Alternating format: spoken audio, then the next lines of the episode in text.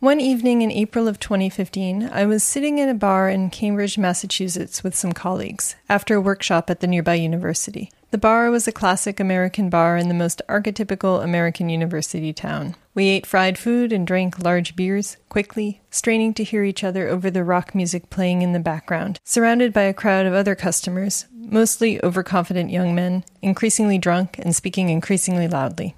It sounded something like this.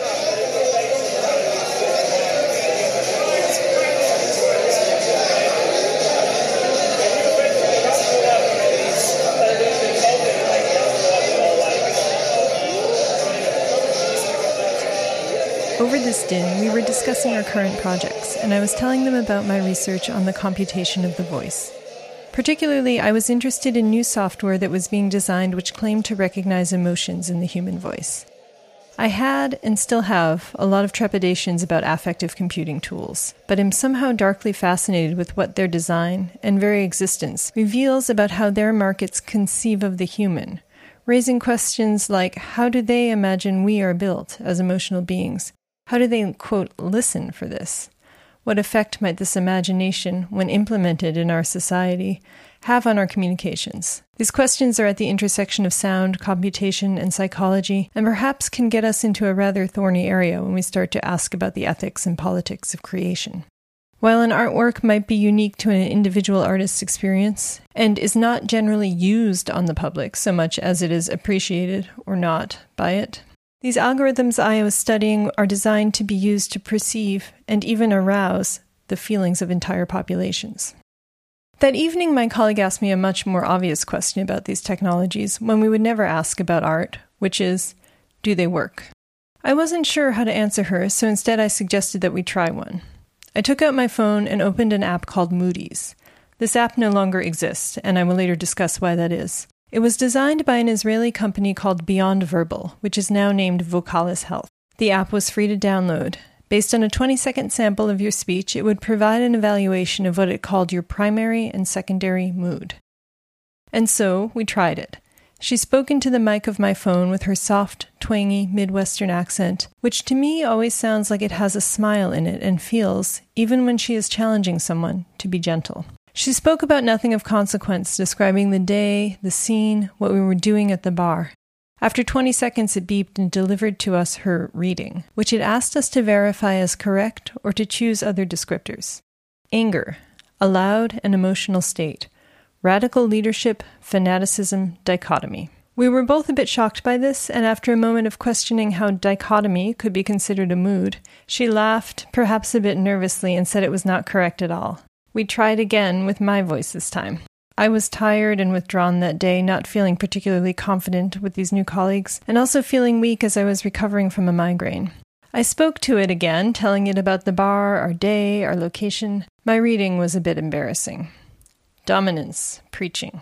Forceful leadership, dominance. Aggressive communication, anger, and contempt. I made a face of puzzlement and denial, performatively disavowing myself of such characteristics. That is the opposite of true, I argued. Another friend across the table who knew me a bit more intimately wryly raised an eyebrow. He knew better, perhaps. As I think back on it, what was most disturbing in that moment was our reaction to the tool's reactions. We both claimed machine error, but we also doubted ourselves a bit and wondered whether it was revealing something deeper and hidden that we are trying to repress through our own manners and language. This, perhaps, is the true power of these tools. They claim to know us better than we know ourselves, and in their deployment, they can take from us both the authority and the responsibility of understanding each other. This question of machine error, whether it works or not, is particularly curious when we ask about affective computing tools because their entire premise is that they articulate something to us about ourselves which is, in fact, inarticulable by definition something which is before or beyond language and therefore very hard to label or predict. Affect is often defined in contemporary critical theory, as well as in the affective sciences, as a feeling or reaction produced by the body before conscious or deliberate articulation can be formed. It is an involuntary reaction, and one that can be empathetically sensed and expressed by other bodies around. The most classic example of this so called affective contagion is when a crying baby causes other babies to cry, and perhaps adults around to immediately feel either tenderness, anxiety, or annoyance, depending, I suppose, on the adult. When you have a gut reaction to something, become overwhelmed with anger so much that you see red, or burst into tears without first understanding why, we might think of these as affective responses. They happen before we can speak and without our control, and even in describing them here, I have had to resort to metaphors. So, a technology, which is of course human made, that claims to sense and then name the affective, is already performing a task that humans cannot perform. In that sense, we can never really know if it works or is an error because we have no truth against which to check it. Yet these tools see the voice as the ultimate site of truth, or at least that is what they are selling. One of the earliest patents for vocal affect analysis software was awarded to Nemesysco, an Israeli tech company that develops, quote, advanced and non invasive investigation and security tools and fraud prevention solutions. What this means is that they are in the business of lie detection and interrogation. They are looking for ways to extract truth from a body without touching that body. The voice has been imagined by these patents and in previous lie detection technologies as a perfect subject for such analysis, a disembodied index of someone's inner workings. In early lie detection tools, as well as in these newer technologies, warblings or waverings in the voice are interpreted as indicative of lies they are the result of the motion of involuntary muscles, which are suspected to tremble at a higher frequency when a subject is anxious or nervous, and which cannot be consciously controlled. Thus, the pitch and timbre of the voice becomes an indicator not of affect, but of truth, and of the speaker's intentions. While this might make some sense in the abstract, in reality it fails over and over. Both early lie detectors and Nemesysco's new software have repeatedly been proven to be inaccurate and inadmissible in court. When lie detectors work in an interrogation scenario, research has shown, it is not because the machine is without error, but rather because the subject believes the machine will reveal a lie and gives up on lying. The power in the tool is in our belief in it. Regardless of these findings, Nemesysco and other similar companies have continued to develop such technology and have expanded on it, no longer marketing it for lie detection exactly, but rather for the detection of emotional stress. Further developments in this software focus instead on analyzing the vocal signal for indications of different states such as joy, anger, sadness, depression, excitement, etc. In these cases, the algorithms have been trained originally on data sets from television, radio, and from vocal samples of actors performing emotions as they speak. More recently, apps, games, and toys, like the Moodies app mentioned at the beginning, have been used to gather more neutral data from a general population. In both sets, those performed by actors and those gleaned from the wild, the speaker is conscious of the emotion that they are expressing and is involved in coding it, either by deliberately performing that emotion in their voice or by labeling it after the fact. This means that we're not dealing with affect at all, but rather with a consciousness of the expression, which might be called language. Given this understanding, we can look back to the noisy bar and understand the machine error of that evening a bit differently. Most likely, the app was hearing the loud music and excited, aggressive voices in the background and registered those as much as anything else. It cannot distinguish between foreground and background and cannot pick out any individual's voice above another's. What it registered, however, was not some secret aspect of my personality, although those surely exist. Nor was it some affective reaction occurring before I had consciousness of it but quite the opposite. It detects inflections in sound that are culturally coded to express certain moods or postures. Loud voices with increasing volumes, fast paced, and regular articulations are heard as aggressive and dominant. As any composer could tell you, this is very much in the realm of language, but it is a musical language rather than a spoken one, and one in which we learn to communicate within a given culture. While this might describe some habits in Western music and Western speaking, it would not work at all on tonal languages, wherein the semantic meaning of a word is sometimes determined by inflections in vocal pitch. This is one form of machine error. As these data sets are built and coded by users, the apps lose their purpose for their companies and disappear.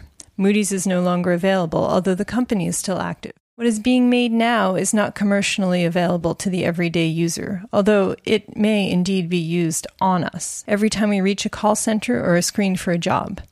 Software is built and sold to recruitment firms, call centers, security firms, police, and militaries. Vocal signal data is aligned with corresponding emotional states, using inflections in the voice as indicators of mood, as well as personality traits that are used to determine whether the speaker is a good investment, confident, stable, creditworthy, or will make a good employee, docile, obedient, reliable. Healthcare benefits administrators use this software to screen claimants for both wellness and sincerity. Some healthcare providers use the software in call centers for diagnostic purposes, particularly to detect depression. Furthermore, newer research is also directed towards refining the affective capacities of virtual humans and virtual assistants, such as Alexa, Echo, and Siri, to better recognize affect and to respond accordingly wherein a response includes not only sensitive emotional speech by the AI, but also targeted marketing recommendations via Echo's link with Amazon, for example. This move towards emotional AI, the new buzzword for this is superintelligent hearing, is built on the findings of earlier research. What was once used for detection is now used for simulation of emotions in artificial voices, or to transform recorded human voices. For example, in early 2017, IRCAM, the French National Institute for Research in Acoustics and Music, released some openly available software called David. David stands for, and forgive me, I did not name it, Da Amazing Voice Inflection Device. It is a fairly simple but somewhat nuanced tool that allows the user to change the acoustic valences of a sound. Pitch, inflections, vibration rates, and color can all be manually changed or a number of presets are available which correspond to emotions happy, sad, afraid, tensed, with versions for male and female voices. We can hear it here, for example. This is my voice with the happy tense setting. This is my voice with the sad setting. This is my voice with the happy setting. This is my voice with the afraid setting. As you may hear, the changes are slight but audible, or perhaps we don't really think that we hear them, but we vaguely feel them. We can begin to imagine how such tools can be used with human as well as AI voices. And this leads to another set of questions about machine error. Most critiques of AI focus on bias, problems like those I've mentioned with the training data being skewed to recognize certain populations and cultures and to misunderstand or never register others. Or problems with the interpretation of this data, which simply, quote, predict the continuation of existing hierarchies in our cultures, which are problematic and oppressive. For example, racist recidivism prediction algorithms, which correlate certain neighborhoods with the likelihood to commit crimes based on past patterns. These errors are surely important to articulate. But when we think about this affective listening software, we need to think about the ways in which its deployment can change the ethical potential of listening on a deeper intersubjective level. There is something uncanny and startling about tools like David, which, in some way, by some definition, in some context, do indeed work. There comes a moment when we are confronted with the feeling of realizing that we can, to some extent, trick ourselves with the technologies and short circuit the work of human listening and expression by generalizing these processes.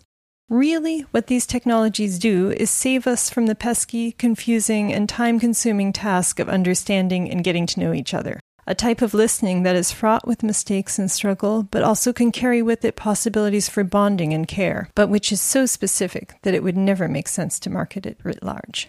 These tools save time by generalizing our voices and create a sort of objective distance. No longer is listening a relation between speaker and listener, but rather one between speaker and end user. The ethical question then becomes about which kinds of relations we want to create and for what purposes.